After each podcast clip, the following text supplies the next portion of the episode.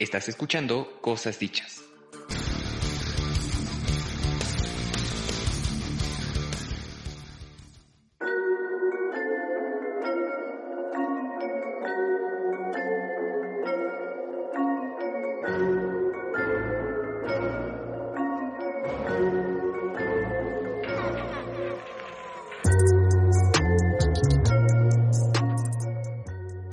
Ya estamos de vuelta amigos y amigas en este episodio de Cosas Dichas Radio. Acabamos de escuchar Día de Muertos de Voltaire. Que bueno, aquí lo interesante son varios temas y yo creo que podemos ahorita platicar un poco al respecto, Polo, Arturo. Este... Ay, por cierto, hola, hola Polo. Ya está aquí Polo. ¿Ya está aquí Polo? Ya ando por acá. Sí, es que no podemos, no podemos grabar tres al mismo tiempo, ¿verdad? No, entonces, pues en lo que estábamos platicando con Ere, llegó Polo. Bueno, ya que terminamos con Ere, llegó Polo y ya está aquí. Bienvenido para platicar hoy, hoy en este día especial, 2 de noviembre. Me andaba echando mi panecito de muerto. Chocolatito. Ah, es de lo que más me gusta, es de lo que más me gusta estas fechas. Dije, no sé por qué en la semana estaba pensando, si yo estuviera fuera del país, extrañaría el pan de muerto me daría mucho coraje no, no comer pan de muerto en estas fechas. Sí. Y justo me estaba comiendo un pan de muerto, entonces pues ahí me cayó el 20, ¿no? Que, que lo tenemos tan como normalizado el pan, la celebración que que dices, pues esto lo vive en todo el mundo. Y no, en realidad el Día de Muertos es algo que no se celebra en todo el mundo. De hecho, he tenido oportunidad de platicar con algunas personas de, Colombia, de Perú. Una de ellas es Steve, que ya ha estado aquí con nosotros. Y eh, él me comentaba que por lo menos en Colombia no, no hay nada parecido al Día de Muertos. Es más, la fecha pasa como muy así desapercibida en realidad y parece ser que sí es como un fenómeno típicamente mexicano. Y hablando ahora de, de, lo que tú comentabas, Arturo, yo extrañaría muchísimo los, los aromas. Me encanta cómo huele esta época del año. El olor de las calaveritas de chocolate, las flores de cempasúchil, el, el, el, incienso y esta otra madre que se me olvidó el nombre, ¿cómo se llama? Es igual un mito que quemas este. El copal. El copal, ese, sí. Ándale. Esos olores me, me encantan. Y los colores, ¿no? Son como también muy específicos y las combinaciones que tienen son muy... Ajá, entonces los colores también eh, le dan un toque único, ¿no? A estas fechas. ¿Y a ti qué te gusta, Polo, del Día de Muertos? ¿Qué extrañarías si pues te salieras del país? yo les voy a contar que sí, o sea, cuando estuve en Colombia, que fue hace ya cuatro años, estuve más de seis meses fuera del país. Y eh, justamente en estas épocas yo lo que de verdad así anhelaba era eh, probar el, el, pan de muerto, ¿no? Lo que fue el pan de muerto, los tlacoyos y la salsa. la verdad nunca pensé que lo, que lo fuera a, a, extrañar, a necesitar, no sé cómo explicar esa sensación, pero de verdad era un antojo y una desesperación porque yo sabía que no eh, que no lo podía encontrar, que, en ningún lado lo, iba a poder obtener, ¿no? Entonces fui, sí fue algo muy, muy eh, chistoso y a la vez difícil porque nunca me imaginé de verdad extrañarlo tanto, necesitarlo tanto, ¿no? Y por supuesto, saber las calles, pues todo era eh, hacían alusión a Halloween, pero no había esta parte de las flores de cempasúchil, por ejemplo, que me encantan a mí, las flores, eh, las decoraciones. Justamente el día de ayer que estaba con mi mamá pasamos y veíamos ofrendas en las calles que organizan los mismos vecinos, ¿no? Y es impresionante las mega ofrendas que se hacen en las colonias, por lo menos aquí de la zona oriente de la ciudad de México, y que pues por supuesto en Colombia no, para nada, ¿no? Nunca iba yo a ver eso, las veladoras, las fotografías, la fruta, o sea, toda esa identidad que, que nos caracteriza en estas fechas a los mexicanos, pues sí, e, es algo que yo de verdad admiro, que me encanta, que me hace sentir muy bien, ¿no? Es, es, es una sensación muy, muy extraña, pero creo que como mexicanos la compartimos, ¿o como ven? Que además está en todos lados, ¿no? Porque justamente ahorita fuera de, micrófono estábamos hablando de la película de Macario, ¿no? Incluso ahorita la Filmoteca de la UNAM subió esta película en HD, totalmente gratuita, la pueden, pueden ir a la página y, ver la película. con sus familiares, que además también es como toda una tradición, ¿no? Este, esa película en particular, yo recuerdo que siempre la pasaban en este canal de señoras, este, el de, de película, ¿no? Que todas puras películas de blanco y negro, Cantinflas, este, Pedro Infante. De película. Exacto, y ahí pasaban Macario siempre cerca del Día de Muertos. ¿Ustedes la han visto? Mm, yo, recuerdo haber leído la historia y sí, haber visto la película, pero hace mucho. Sí, exacto, yo igual hace mucho. Entonces estaría bien pues volverla a ver aquí ahorita que está disponible en la filmoteca, en la página de la filmoteca. Exactamente, en la filmoteca de la UNAM. lo que es curioso, sí sería muy bueno, sería muy bueno verlo. Y a mí lo que me parece muy curioso es que ya cuando se acercan estas fechas, pues ya hay películas específicas que siempre vamos a estar viendo en la televisión o ahora en las redes sociales, ¿no? eh, allá ya hay como prácticas sociales muy establecidas que viene esta fecha y, ya sabemos, ¿no? Que, va a haber ciertas películas en específico, ciertas, canciones, ¿no? Eh, que también son muy representativas, ¿no? Ya, ya sabemos que va a haber ciertos colores, o sea, es decir, hay un conjunto ya muy establecido que acompaña esta época y que, y que eh, nosotros ya nos acostumbramos en verlo, en verlos en conjunto, ¿no? O sea, la película, más la música, más las ofrendas, más la fruta, más el copal, ¿no? Y en conjunto hacen como esta eh, celebración tan, tan especial. Para, para todos nosotras y nosotros. Claro, que se han fusionado como tradiciones, ¿no? El terror es como más del Halloween, esto del, del miedo, del terror. Aunque los espantos también, las historias de terror eh, familiares también son como que muy, muy, este, muy comunes, ¿no? Todo el mundo las contamos, pero esto del terror y de las películas de miedo es como muy gringo, pero también aparece, ¿no? Ya que estamos tan cerca de Estados Unidos, aparece todo el tiempo y, y pues se van, se va, se va justo volviendo una tradición ver estas películas, ¿no? A mí me gusta verlas, a mí me daba mucho miedo ver películas de terror de niño, miedo, miedo, miedo, pero te encantan, ¿no? Como que esconderte abajo de las cobijas, verlo con la luz apagada y este y te estás muriendo de miedo y luego en la noche no puedes dormir. pero las ves, ¿no? Bueno, a mí mis películas favoritas yo creo que han sido muchas gringas tal vez, Alien, Silent Hill, este, pero las mexicanas también, ¿no? Y sobre todo porque pues, a mi mamá le gustan mucho, le gusta mucho una que es más negro que la noche. Ah, sí, esa también es típica de, de estas fechas. también, A, también a mis padres les encanta esa película. Yo no la he visto porque yo soy bien miedoso. O sea, yo igual, así veo una película de terror y ya no duermo tres días. O sea, no, no, no me gusta. y a mí lo, pero justamente lo que estás mencionando me parece interesante porque hay como un sincretismo muy curioso. O sea, ya el Día de Muertos es una suma de un montón de, de, raíces culturales de nuestro país, ¿no? No solo lo prehispánico y lo, lo, europeo, sino también lo, este, las culturas afrodescendientes este, las, eh, los, eh, ¿cómo decirlo? Los descendientes de asiáticos, o sea, hay tantas cosas en la ofrenda que ya no sabes distinguir realmente qué es de dónde y, tampoco nos importa mucho eso. Y por otro lado, la, la, mezcla que hay con el Halloween, o sea, esta fiesta gringa que además ya ni siquiera es un Halloween como el, medieval, ¿no? Sino que es el Halloween versión gringa, Halloween TM, que llega así con, con, estas películas, este, como tú dices, de terror, ¿no? Y luego los mexicanos aprovechamos este como mega puentesazo para hacer fiestas el 31, que es como la fiesta de Halloween, y luego pedir tu calaverita el, el lunes primero, o bueno, ahora que es este, no, ¿qué, ¿por qué dije el lunes? El primero de noviembre, o este, y el 2 de noviembre también a veces algunos se la siguen, ¿no? Incluso hasta se aprovecha este como vacío legal, por decirlo de alguna manera, porque hay raza que pide dulces los tres días, o sea, justamente eh, aprovechándose. Eh, sí, antes, donde cuando yo era niño, donde yo vivía, pedíamos el lunes, bueno, el lunes, es que hoy es lunes, este, el día primero y el día dos.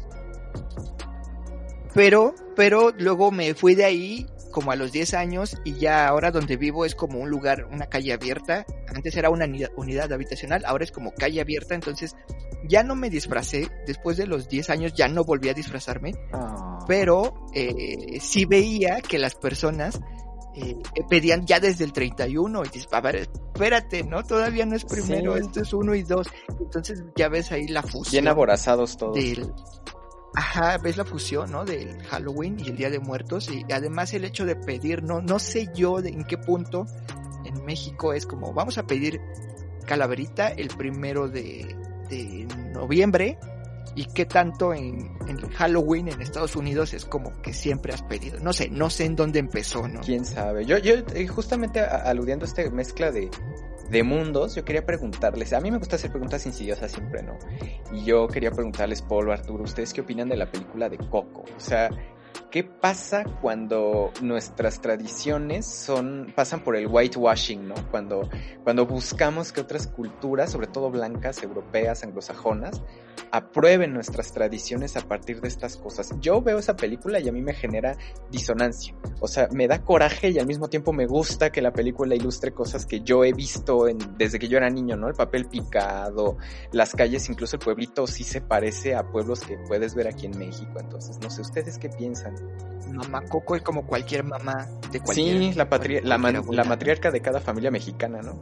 Justamente yo había leído un poco algunos artículos cuando salió la película de Coco que hablaban sobre esta inconformidad de que justamente una empresa americana pues tocar estos temas tan representativos de la cultura mexicana. Pero eh, bueno, eh, cuando se, se, pregunta por, por qué se realiza esta, esta película, los creadores comentaban, comentaban justo eso, o sea que su intención únicamente era pues dar a conocer al mundo una tradición que ya estaba más conocida, pero querían ellos eh, que resaltara una característica que no siempre era tan visible en toda esta tradición de colores y de sabores y de olores, etcétera, que era el tema de la familia y que es un poco lo que tú decías, este Dani, ¿no? O sea, lo que ellos querían eh, reflejar era justamente esta parte de cómo eh, las familias se unen tanto en estas fechas, ¿no? Que es una tradición prácticamente familiar, independientemente de la, de la institución que ya se, se apropia un poco de esta tradición cultural, pues también eh, la familia es donde nace todo, ¿no? Quien te inculca esos, este, esos valores, esas tradiciones. Entonces, ese era el, objetivo de los creadores y en ese sentido, bueno, a mí me, me pues como que ya me bajó un poco el, el enojo, pero también no sé, o sea, sí también estoy como confundido entre no sé cómo tomarlo realmente, aunque personalmente la película me, me gustó, o sea, me, me gustó, me gustó mucho, este, yo creo que sí logras identificar cosas muy específicas y mm, a mí, en ese sentido, yo recuerdo que hasta chillé, ¿no? Sí, todos lloramos. chillé cuando vi la película. Y la neta me gustó, anduve cantando la rolita de Recuérdame no sé cuánto tiempo, o sea, sí, a mí me pegó, o sea, me pegó quizá a lo mejor porque sí reconocí los elementos como muy característicos de la época y, no lo sentí tanto como quizá un, un, abuso o algo así, ¿no? no sé cómo mencionarlo, pero personalmente esa fue mi experiencia. No sé tú, Arturo, cómo, cómo lo viviste. A mí, a mí realmente no me causó como gran enojo ni gran sorpresa, ¿no?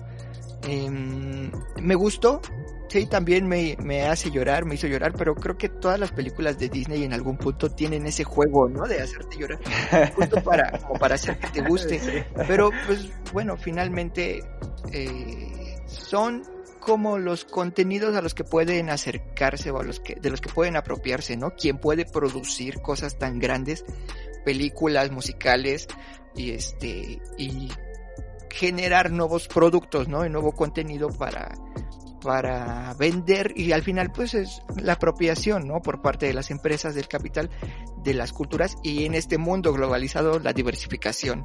Que, que, o sea, no solo te llega a ti la cultura, las culturas ajenas, sino que también la tuya está siendo comercializada y exportada, ¿no? Sí, de hecho yo reduciría mi enojo a eso, a que se mercantilice, a que unas cuantas pocas personas eh, utilicen o se apropien de algo que no es suyo para, para sacar dinero, ¿no? O sea, porque, ok, quisieron recuperar ciertas tradiciones, ¿no? Pero al final del día cobraron la entrada, o sea, de todos igual la, la, película fue un éxito, éxito taquillero y Disney no hace películas para para dar a conocer culturas, ¿no? Sino más bien para mercantilizar y, y, creo que eso es lo que a mí me provoca tanta molestia. Pero es que al mismo tiempo, como dice Polo, sí tiene elementos que no ves en las típicas películas clichés gringas sobre México, ¿no? O sea, creo que esa es, es la diferencia de esta película con otras, que la esencia del Día de Muertos representada hasta en pequeñeces, o sea, los detalles de la película son impresionantes, eh, eh, las ofrendas están tan bien logradas, este, la idea de las fotos, este, las broncas familiares que hay en torno a la familia mexicana, ¿no? O sea, como Exacto. no todos son, la familia no es tan feliz, ¿no? Sí se vio un estudio, por lo menos. Es que los rasgos culturales propios de, de, nuestro país se reflejan muy bien ahí, ¿no? Un poco, porque y uno los identifica, no es lo mismo, por ejemplo, escuchar La Llorona, y es que si escuchas La Llorona, la, cuando, cuando hacen el dúo, el villano y, y la abuela, o la tatarabuela en, en la canción de en, la, en Coco, en la película, La Llorona la puedes escuchar en un montón de idiomas, pero no reconoces los símbolos culturales este igual que si eres mexicano, ¿no? Creo yo. Claro, claro. Es un poco como Cántanos, cántanos, ilústranos con tu bella voz. Esa, esa rola me encanta, a mí también me, me gusta mucho. Y la nueva versión de Ángel Aguilar, a mí me gusta mucho, perdónenme. Ya, disculpen.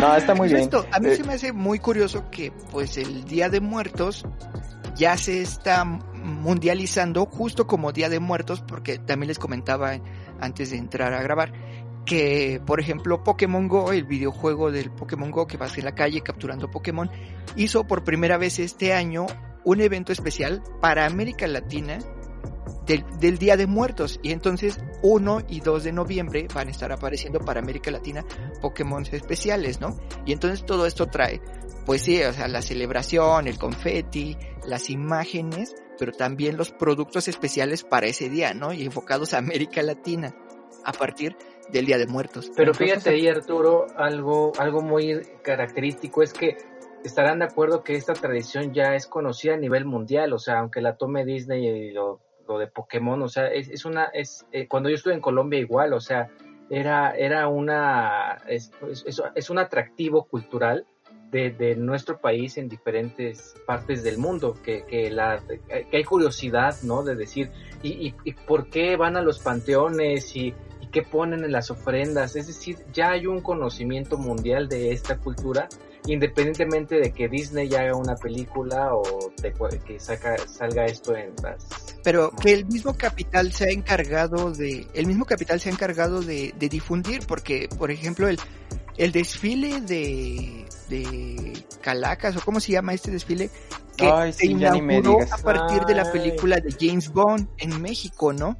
Entonces se, hacían, hacían las marchas zombies, pero el desfile de, de Catrinas en México, en la Ciudad de México, se originó a partir de la película de James Bond. No existía. ¿No? Entonces, pues el capital ayuda y contribuye, ¿no? A difundir todo esto.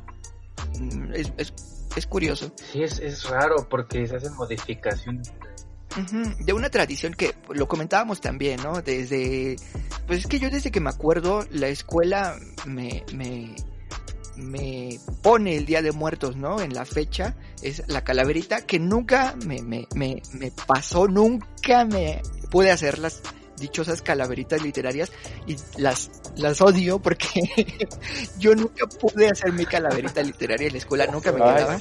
Pero bueno, siempre ya sabíamos que era el Día de Muertos, hacías el dibujo de la ofrenda, disfrazabas tu calavera y que ha sido muy institucional, ¿no? También leía por ahí en un artículo de Nexos que, que es una tradición, el Día de Muertos, que ni siquiera se celebraba al norte del país. Y a partir de que la institución entra a, a, hacer este contraste con el Halloween eh, durante eh, los 80, los 70, se implementa en las escuelas el Día de Muertos pues, como parte del programa. ¿no? Y entonces, desde que yo me acuerdo, pues, desde que yo iba a la escuela, pues ya sabía yo que el Día de Muertos y, y la ofrenda, y en la escuela poníamos la ofrenda y nos pedían material para, para la ofrenda y, y, y desde entonces, ¿no? O sea, el Día de Muertos también se, o sea, cuando nos tocó ya pues un día de muertos bien procesado, ¿no? Por decir algo. Sí, ya no es el, el día de muertos de la gente que va a los panteones, ¿no? bueno, ahorita ya ni se puede por, por obvias razones por la pandemia, pero incluso en mi familia, o sea, sí poníamos ofrenda en casa desde que yo estaba chiquitito, incluso antes de ir a la escuela yo conocí esa, esa tradición pero al mismo tiempo yo nunca estilé ir al, panteón y sé que mucha gente lo hace, mm, pero como que los mestizos, sobre todo los mestizos y la gente que vivimos en la ciudad, no lo, ya no lo hacemos con, a, ese nivel, ¿no? Ya, ya incluso a veces también tiene que ver con la reducción de los espacios, ¿no? Y la mega urbanización de este, de esta ciudad, porque muchas veces también las ofrendas ya más bien son simbólicas, ¿no? Justamente porque no hay espacio. Entonces, o la ofrenda o yo, ¿no? sí, sí, sí ha cambiado muchísimo. Como esta atomización de la familia en la ciudad, porque pues mi familia nunca tuvo gente, o sea, de, cuando yo era niño, pues nunca tuvimos así como familiares, este, que ir a visitar al panteón, ¿no? Como que por suerte la familia vivió muchos años y no, no pasó eso hasta, tal vez hasta que fallecieron mis abuelos, que no era una tradición familiar ir al panteón o arreglarles o, sí, o sea, la ofrenda la hace uno pues porque todo mundo pone ofrenda en su casa, ¿no? Pero a veces dices, pero es que a quién se la pongo. Sí. Pues yo no, no tenía, ¿no? En ese momento, claro. yo no tenía familiares. Es decir, ah, pues le voy a poner a, a mi abuelo, a mis tíos, no, pues no. Lo que sí, esto que ustedes están mencionando, sí me hace pensar que finalmente esta tradición nació desde la cosmovisión indígena, ¿no? Yo creo que al, ser relegada en estos, en estas épocas de los 60, de los 70, donde estaba este crecimiento económico y donde se relegaba lo indígena, pues realmente no tiene sentido esto que dice Arturo, ¿no? No era tan, tan, tan famoso, tan allegado, ¿no? A nosotros sino hasta que se hace esta como institucionalización por parte de la escuela es que se empiezan a retomar estos elementos, pero como que se hizo una mezcla, ¿no? Porque propiamente, eh, digamos que dentro de la visión indígena estaba más esta parte de ir a los panteones y después ya fue que no, pues disfrázate y después ya que pide dulces y eso realmente no estaba en, en el origen, sino que ahí se hizo una mezcla eh, muy fuerte en este desarrollo que tuvimos en los 70, 80 y 90, que fue donde ya nosotros crecimos. Bueno, yo en los 2000 crecí en los 90, pero pues así fue. no, y que ya era una mezcla, te la voy a guardar, que ya era una mezcla, una mezcla de, de unos siglos, ¿no? Hacia atrás de, de una cultura europea y, las culturas precolombinas, pues de ahí ya era una mezcla, ¿no? El Día de Muertos. Y sobre todo que en español, Día de Muertos, ¿no? Es que eso también es bien curioso, que el nombre, o sea, hasta se respeta en inglés, ¿no? Eh, pensando que el inglés es la lengua hegemónica, aún ellos también dicen su Día de Muertos, ¿no? O sea, intentan como pronunciar el español más rudimentario, pero justamente porque la fiesta se reconoce como tan ajena, tan mexicana, que el extranjero hasta tiene temor de decirlo en, en, inglés, ¿no? En su propia lengua. Porque o sea, podríamos pensar en muchas fiestas que tienen esta naturaleza, por ejemplo, en Navidad o Año Nuevo, en los que también tenemos influencias, pues no solo gringas, sino de varios lados, pero el Día de Muertos no sé a qué se deba, que está como tan históricamente bien sedimentado, que lejos de que esas em, influencias extranjeras suplanten la fiesta, más bien se integran a ella. Entonces, justamente también pensar que una, celebración está fosilizada, ¿no? Que siempre se va a celebrar igual durante toda la vida y todos los milenios, pues no. Finalmente también somos comunidades humanas vivas y, los tiempos cambian, ¿no? Las ideas cambian, este, todo se transforma, entonces evidentemente también tiene que cambiar por fuerza la tradición y sin embargo yo sigo viendo ahí como, como una esencia de lo mexicano, si es que podemos hablar de lo mexicano, ¿no? que también se da para todo, todos todo otro, otro programa, pero sí, este, pero bueno, pues como el, lo que dicen, como lo que dicen que el primero de noviembre llegan los niños, ¿no? Y el, el 2 de noviembre es cuando llegan los, eh, los adultos, o sea, ese tipo de cosas a mí me parece muy interesante de, cómo en específico eh, se le da este espacio a, los niños, ¿no? Y incluso ahora hasta los animalitos también. Es decir, se van a, se van adaptando nuevas cosas, pero como dice Dani, hay una esencia que, que, queda y que, permanece, ¿no? A, pesar de estas transformaciones culturales. Eh, ahora que menciona lo de los animalitos, que, que eso también es otra de las cosas, ¿no? O sea, este, mm, ahora esto de los perrijos o de darle como tanto espacio y tanto cariño a los animales más allá de lo que se les daba, no sé, hace 100 años, pues ahora es como común poner fotos de, de perritos, ¿no? Yo puse la foto de mi perrito que, que tuve que sacrificar en, en, abril, ya estaba viejito, tenía 16 años, ya no oía, ya no veía, ya nada. Y ahorita ya el buen Odi. El buen Odi, sí, tú lo conociste, era bien castroso, era bien latoso. Era muy iracundo, ¿no? Era iracundo, sí, es que estaba bien animado el pobre perro, pero... Ah, pero era buen pedo. Sí, era buen animal y pues ya este, ahí está su foto ahorita en la ofrenda y, y también eso habla como de cambian las sensibilidades, ¿no? O sea, no sé si eh, por ejemplo, yo me ponía a pensar, ¿qué, ¿qué, dirían mis abuelos de tener su comida y su foto y todo junto a las cosas del perro, no?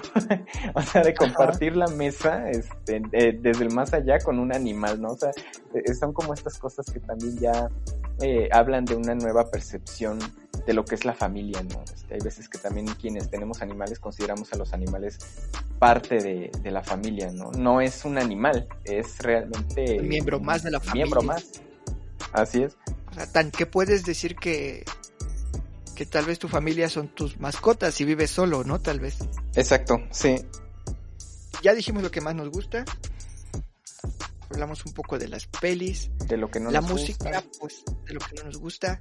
La música, pues, hoy no pudimos poner tanta música en el programa. Estamos experimentando un poco con, con, con el podcast.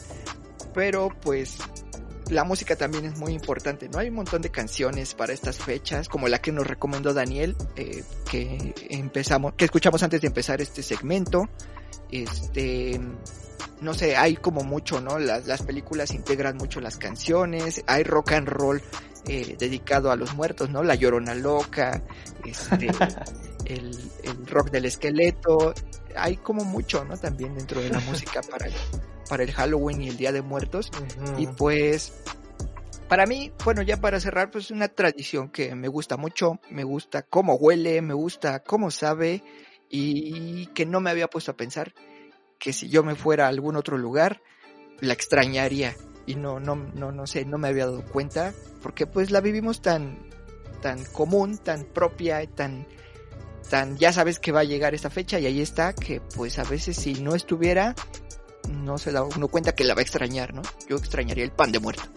Pues podríamos como pasar horas cuestionando lo institucional, la escuela, qué es lo mexicano, qué es la identidad, o sea, podemos cuestionar todo eso y sin embargo, eh, el Día de Muertos, sea artificial o no, sea este prehispánico o no, sea mexicano o no, eh, mueve emociones, ¿no? Y, a, mí en particular me gusta muchísimo porque, pues, pues sí me identifico mucho con esta festividad. Me, me gusta mucho recordar a los muertos, o sea, eh, creo que es otra manera de, de, experimentar la muerte, ¿no? O sea, eh, no podemos saber qué es el más allá, pero sí, por ejemplo, si, yo me muero ahorita, yo sé que, que, mi familia me va a hacer una ofrenda, ¿no? Este, y a ustedes también, bueno, yo, yo supongo, ¿no? O sea, eh, es como esta perspectiva, espero, ¿no? a lo mejor no me pone ni madres y yo acá bien confiado. sí, pon la del Pero perro. Sí, se mueven muchas emociones. Ajá, junto al perrito. Ah, bueno, a mí no me molestaría. no, exactamente y bueno, yo también para, para ir cerrando, a mí lo que más me encanta de esta época es el misticismo. Eso a mí me, me de verdad me llena de, de mucha intriga, ¿no? De, de, saber eh, toda esta cuestión de los muertos, de esta comunicación con el más allá, eh, de estos niveles que incluso ah, se llega a poner en las ofrendas, que existe ah, eh, pues otras dimensiones a donde uno va, ¿no? Que hay seres que, ayudan a los muertos, o sea, toda esa cuestión como espiritual, a mí me encanta y me fascina, ¿no? Es algo que, como esta idea de que, de que los muertos vienen, Y que rompen como cualquier idea de, em, física de la realidad, ¿no? Científica que dice que eso no es posible, pues estas tradiciones como que nos dicen, pues, no, ellos vienen y comen, entonces por eso hay que ponerles, este, ofrenda, entonces toda esa parte espiritual, mística, a mí me, me, me encanta y me fascina, poner el copal, ¿no? Eh, limpiar la casa, usar ahí las flores, eh, los colores, es que es maravilloso y, y, eso creo que también es algo que tenemos muy arraigados en nuestra cultura mexicana, pues por el tema de los, de los mexicas, ¿no? De los, de los mayas, toda esta comunicación que tenían con, eh, con, la naturaleza y también pues con otras dimensiones, ¿no? Que no sabemos si es real o no, pero a mí me encantaría creer que sí, ¿no? Y que, y que justamente la vida no se acaba con la muerte, sino simplemente es un paso para otro camino, ¿no? Otro escenario. Esperemos que sí. Entonces, eso me fascina, eso me fascina y me encanta. Y el pan de muerto. Pues ya tenemos que ir. tenemos que ir despidiendo el episodio de hoy. Yo le mando un saludo y un abrazo a mi mamá porque su cumpleaños es el primero de noviembre y felicidades. Sí, entonces tengo que decirlo. Vamos cerrando. Este, gracias a todas las personas que nos escuchan, que, que se dedican a ver nuestras publicaciones, que nos dedican un momento, que le dedican un momento al podcast. Les mandamos un saludo, un abrazo y pues un, un feliz Día de Muertos, un feliz Halloween. Gracias por escucharnos, porque si no nos escucha nadie, pues qué, qué sentido tendría eso, ¿no? Estaríamos muertos.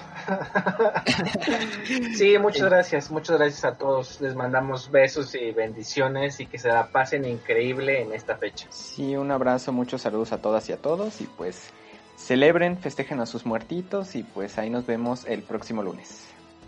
Chao. Hasta la otra. Chao.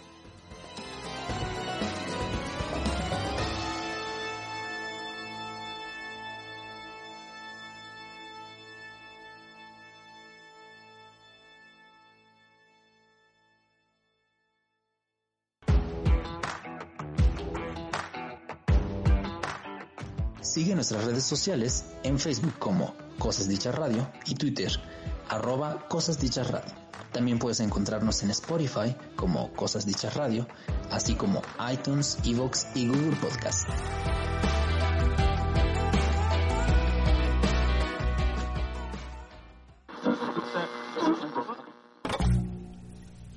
Esto fue Cosas Dichas.